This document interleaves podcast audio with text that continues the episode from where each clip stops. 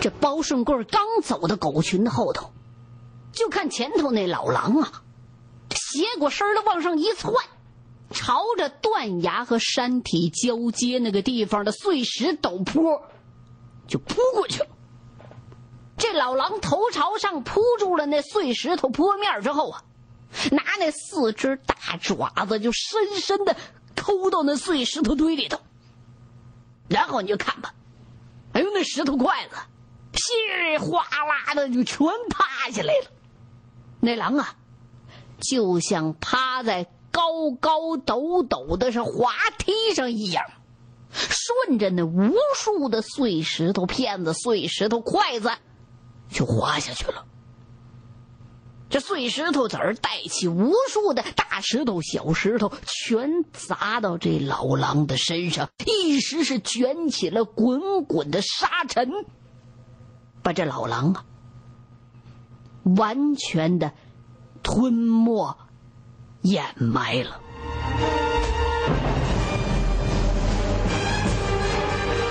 大家伙赶紧走到那悬崖边探头往下看，那哪能看得清楚啊？底下跟沙尘暴似的，全都是土，全都是烟。谁也没看着老狼的影子。等到那些灰土全都散没了，都尘埃落定了，老狼也找不着了。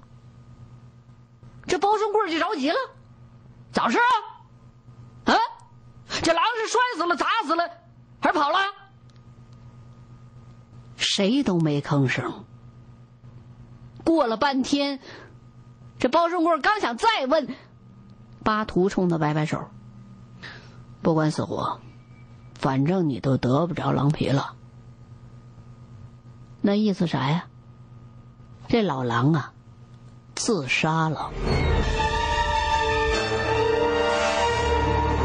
这包顺贵一听这话，愣在那儿，半天没吭声，说不出话来了。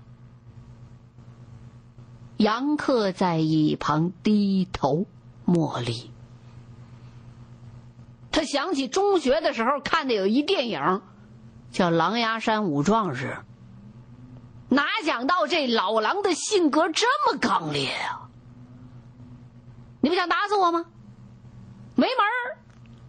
我宁可自己自行了断，我也让你得不着我的死尸。这叫困兽犹斗。就这时候，那边两条守住石洞口的猎狗又吵吵起来了。这包寿贵一下回过神来了，不对呀，这还有一条呢，赶紧快去！今天怎么也得抓到一条狼。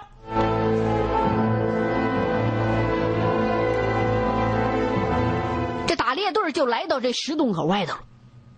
这个洞啊，是岩石风化垮塌之后形成的一个天然的洞。包顺贵仔细的看了看这石头洞，哎呀，他奶奶的，这挖还是不能挖呀？啊，这要是一挖，他们准塌方啊！这熏还没法熏，一熏这这不牙哪儿都四处撒风漏气儿的。巴图，你看怎么办？巴图就用那非常长的套马杆子后杆往里边捅了捅，里边就稀里哗啦、稀里哗啦、稀里哗啦。不行，怎么的？别费事了。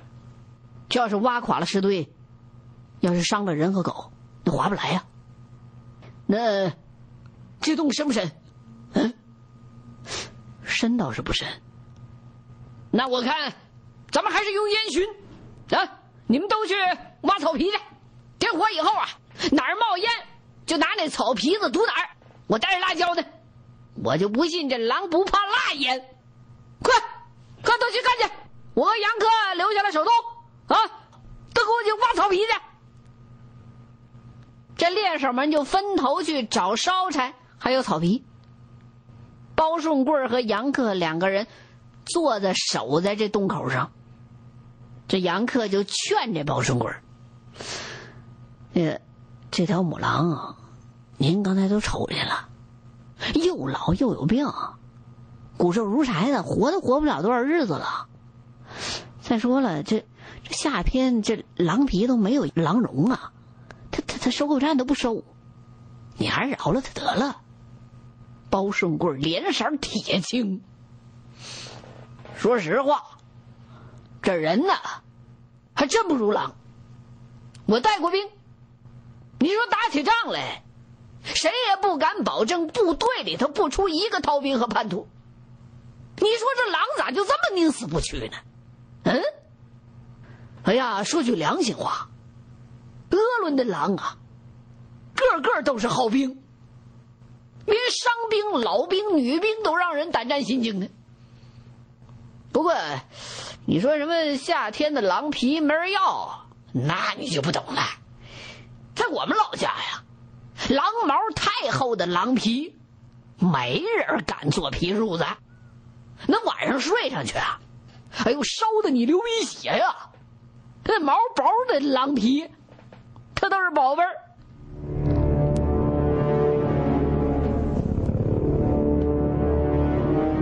这时候，巴图等人已经用绳子拖来一捆捆的枯柴，沙四楞等人呢，就兜来了几堆带土的草皮。包顺贵就把这干柴湿柴都堆到洞口，就开始点火熏烟。几个猎手呢，跪在洞口那火堆旁边，端起这蒙古袍，它不有下摆吗？大衣襟儿，就冲着洞里边扇烟，让他往洞里头灌。不一会儿，这石堆的四处就开始冒烟。猎手们赶紧往冒烟的地方糊草皮，就跟咱北方一到冬天糊那窗户缝一样。一片忙乱之后，这人也咳嗽，那石堆上漏气儿、漏烟的地方啊，还真就越来越少了。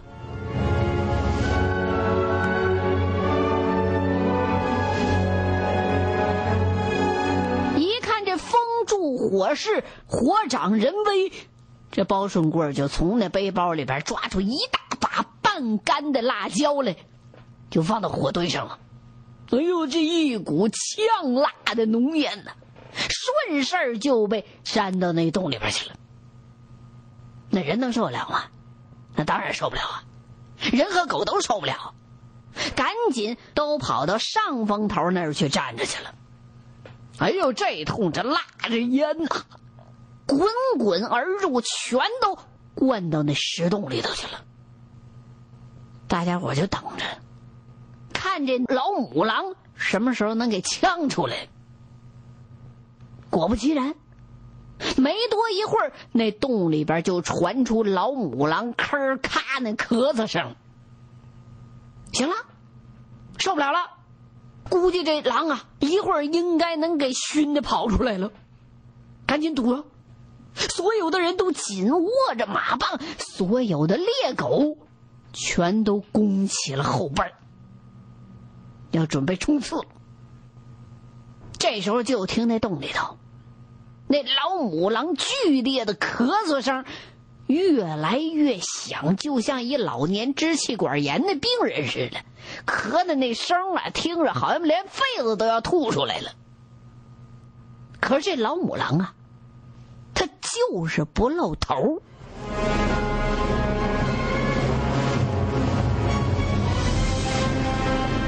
这杨克已经被这烟给呛出眼泪来了，他简直就无法相信狼有这么惊人的忍耐力。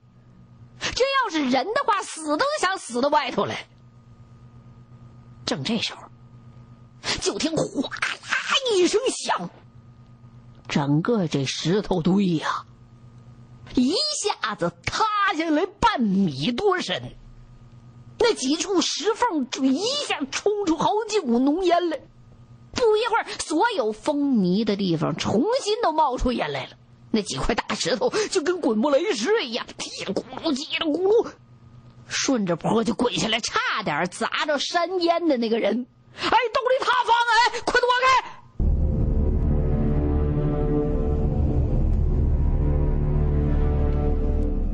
这石头堆一塌，洞里边那咳嗽声立马就停了。洞里头再也没有任何的声音。巴图一扭头，告诉包顺贵算你倒霉，又碰上一条敢自杀的狼。他把那洞扒塌了，把自个儿活埋了，他连皮子都不给你。的，搬石头！我非要把这狼给搬出来不可！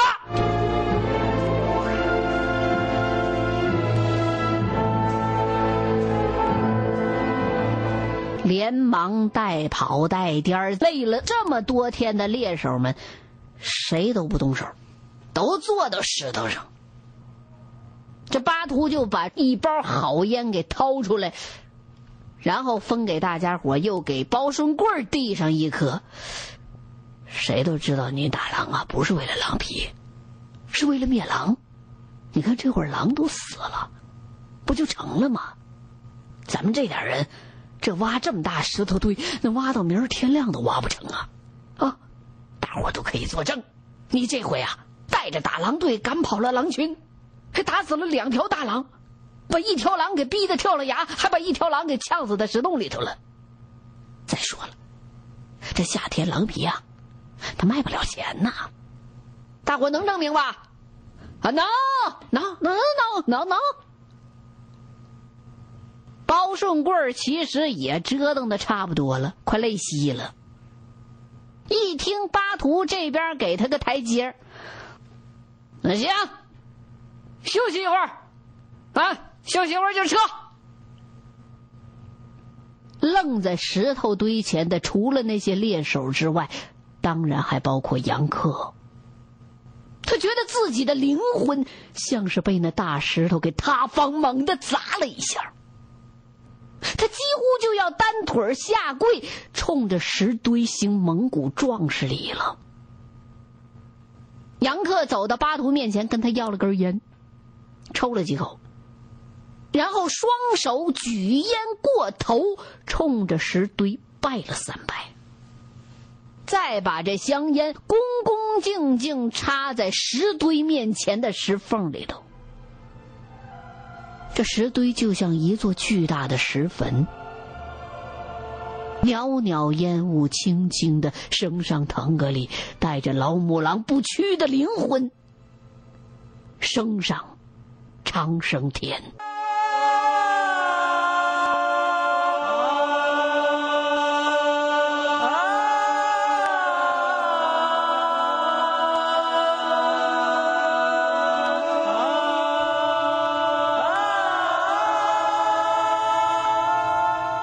杨克这样的举动，所有的蒙古族的猎手们也都站起来了，但是他们没有跟着杨克插香。因为蒙古牧民认为人吸过的香烟是不洁的东西，不太干净，不能用来敬神。但是杨克是汉族人，他不懂这些，他们都没有计较杨克这种方式。所有的猎手都把手里边抽着的香烟给掐灭了，一个个站得倍儿直，仰望腾格里，默默无语。都在护送老母狼的灵魂抵达长生天。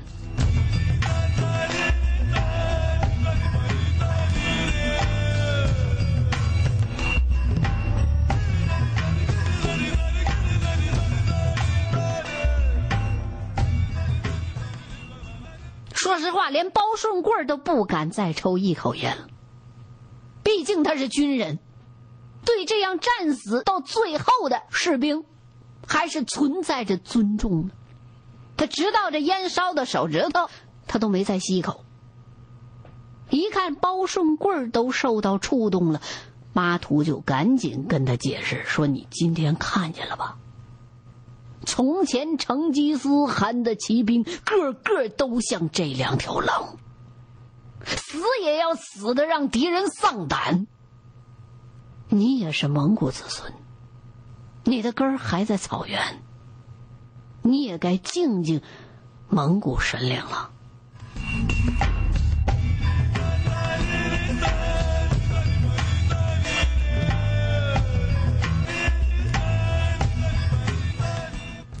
杨克的心中也在不停的感叹：蒙古草原狼，连他们的死亡都能成为巨大的战斗力。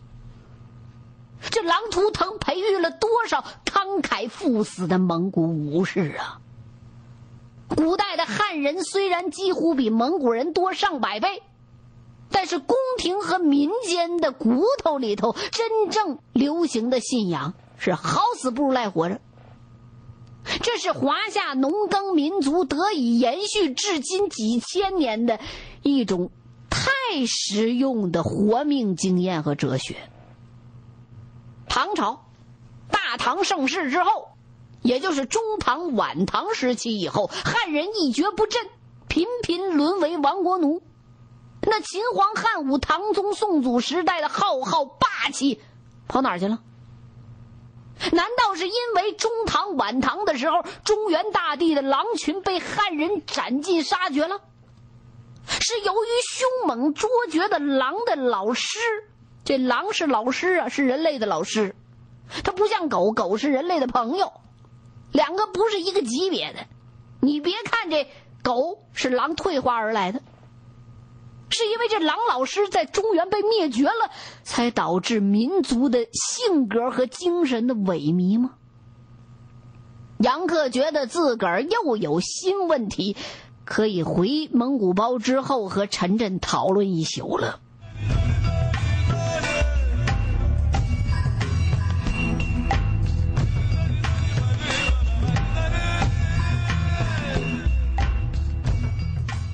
这边没什么事儿了，这打猎队就赶紧回驻营地啊。快到帐篷的时候，包顺贵就跟巴图说了：“你们先回去烧锅水，我去打只天鹅。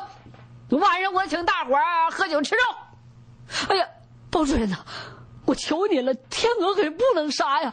我非得杀只天鹅，我得冲冲这几天的晦气。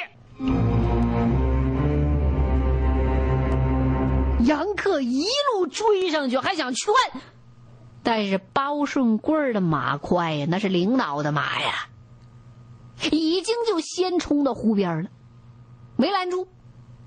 那湖上那水鸟、大雁、野鸭子还在那低空飞行呢，根本就不提防这骑着马过来的人是带着枪的。这时候，芦苇当中飞起七八只大天鹅来。一扇扇巨大的翅膀是迎面扑过来，在包顺贵头顶上落下巨大的阴影，跟那协和飞机似的。还没等杨克追上包顺贵呢，这枪啊，已然响了，砰的一声，然后又连了两枪，一共三枪，啊，砰啷啷啷。一只巨大的白鸟就落到杨克的马前了，这马被吓得猛的那么一闪身子，把这杨克呀就甩到草地上去了。杨克坐在草地上，看着白天鹅在草地上喷血挣扎。他多次看过芭蕾舞剧当中天鹅之死那一幕。但是眼前的天鹅根本没有舞剧当中的天鹅死的那么从容，死的那么优雅，它就像一只被割断了脖子的普通的大鹅一样，在那拼命的蹬腿拼命的扑人翅膀，拼命的想用翅膀再站起来，在它生命当中的最后一刻垂死挣扎，那血呀，从这天鹅雪白的侧胸那枪洞里边。往外喷。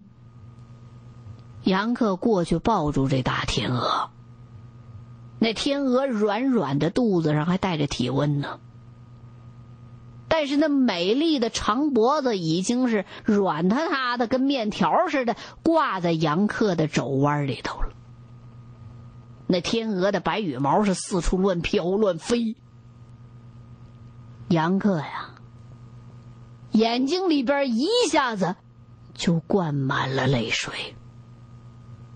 这么高贵洁白的天鹅，翱翔万里的生命，让人像杀草鸡一样给杀了。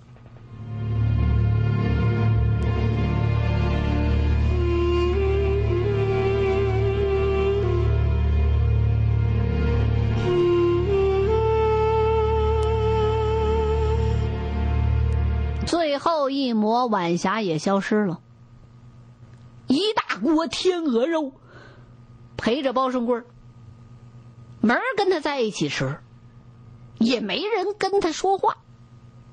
那些打猎的猎手们还是烤那野猪肉当晚餐。杨克拿着剔肉那刀子，那手啊一直在抖。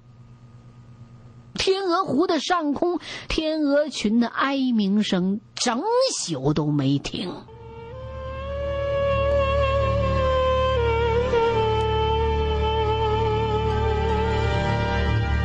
夜的时候，这杨克就被蒙古包这帐子之外几条猎狗学狼嚎的声音给惊醒了。怎么的了？这是？狗叫声一停，啊！杨克隐隐约约听到东边那远山里头传来几声凄凉苍老、哽咽的断断续续的狼嚎。明白了，那条老公狼高山跳崖没摔死。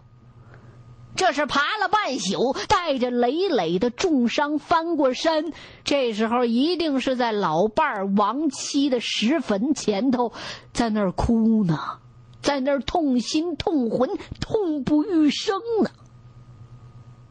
他可能连扒开石堆再见一次老伴儿遗容的力气都没了。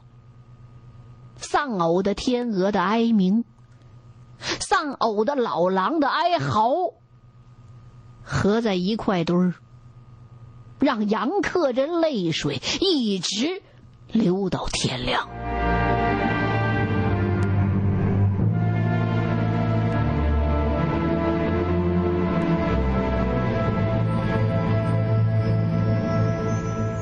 几天以后，沙子愣从厂部回来了，说这包胜贵啊，装了半卡车那野芍药那大根儿，到城里去了，干啥呀？那么漂亮野芍药，全让他给挖起来了，连根拔起来。他觉得那野芍药根啊，他不是能够入中药吗？拿到城里去卖了。这时候全大队差不多的有不少已经迁过这新草场来了。陈震所在的二大队三十多个蒙古包，都扎在盆地西北接近山脚那缓坡上。两个蒙古包组成一个浩特，这浩特和浩特之间相距不到一里地，各个生产小组之间也非常近。一般的草原游牧民族他不这么扎堆儿的，那你这么来回一吃，那草原不毁了吗？欲知后事如何，欢迎各位继续收听现代评书《狼图腾》。